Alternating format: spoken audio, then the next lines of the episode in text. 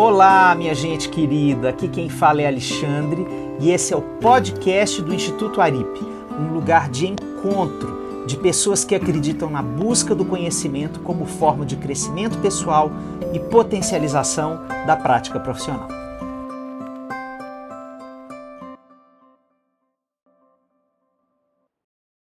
Eu tenho contado para você tudo que um terapeuta de casais pode fazer no encontro com essas duas pessoas que trazem uma crise do seu relacionamento para ser debatida na clínica.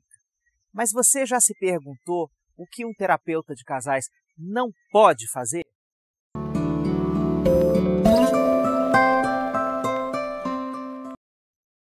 Um terapeuta de casais pode cair em muitas armadilhas. A mais comum dessas armadilhas é atuar como um juiz, que é a grande projeção que os casais fazem sobre a gente.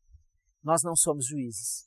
Nós não estamos ali para definir qual das duas narrativas sobre a crise é a mais legítima. O nosso papel não é dizer o veredito de quem está certo e de quem está errado. O nosso papel é tirar o casal dessa narrativa linear, causa-efeito. Você é um problema, logo eu sofro. Nós temos que ajudar esses dois a saírem dessa casinha, dessa armadilha. Como é que a gente faz isso? A gente vai fazer uma redefinição do problema. Porque se eles veem o problema como uma linha onde as desvirtudes de um são a causa de um problema no casamento, a gente vai colocar isso num círculo a gente vai transformar todas as cenas do casal e todas as formas de se perceber em conjugalidade como parte de um circuito que, ao mesmo tempo, causa e efeito. A gente vai convidar essas duas pessoas a se alinharem à terapia e se aliarem ao processo como co-construtores da redefinição do problema não sou só eu, o terapeuta de casais, que vou fazer essa estratégia de redefinir o problema. Eles vão ser meus parceiros da conversação, para que juntos possamos fazer isso. Eles vão crescer com a ampliação da consciência sobre quem eles são no relacionamento, o que é esse relacionamento, o que ele tem sido, por que ele se transformou nisso e o que ele pode vir a ser. O papel do terapeuta de casais, portanto, não é entregar essa definição para eles, é fazer com eles.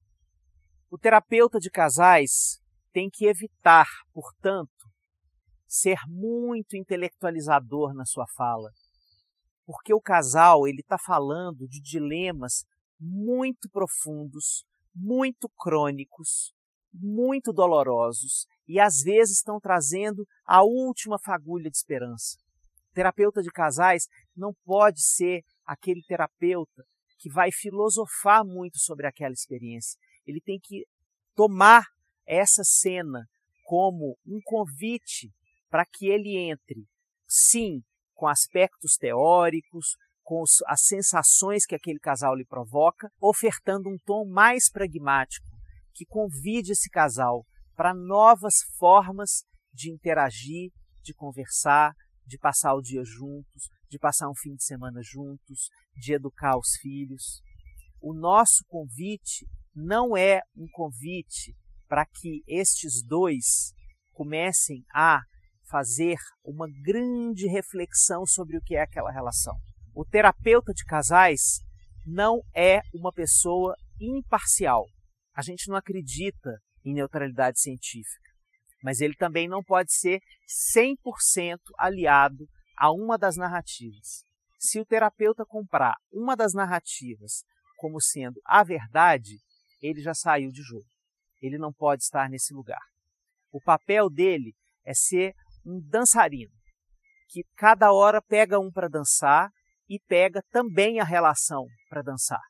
Você vai passar por todas as falas e vai dar ouvidos, curiosidade, atenção, reconhecimento a todas as formas que aparecerem de definir o que é o problema ou o que são as possibilidades e os recursos de saída daquele impasse.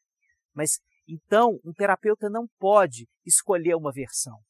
Ele pode sim escutar ambos e usar isso como parte da sua reflexão e do apoio que ele vai dar para reconstruir essa relação. E este foi mais um episódio do podcast do Instituto Aripe. Continue nos acompanhando e até a próxima!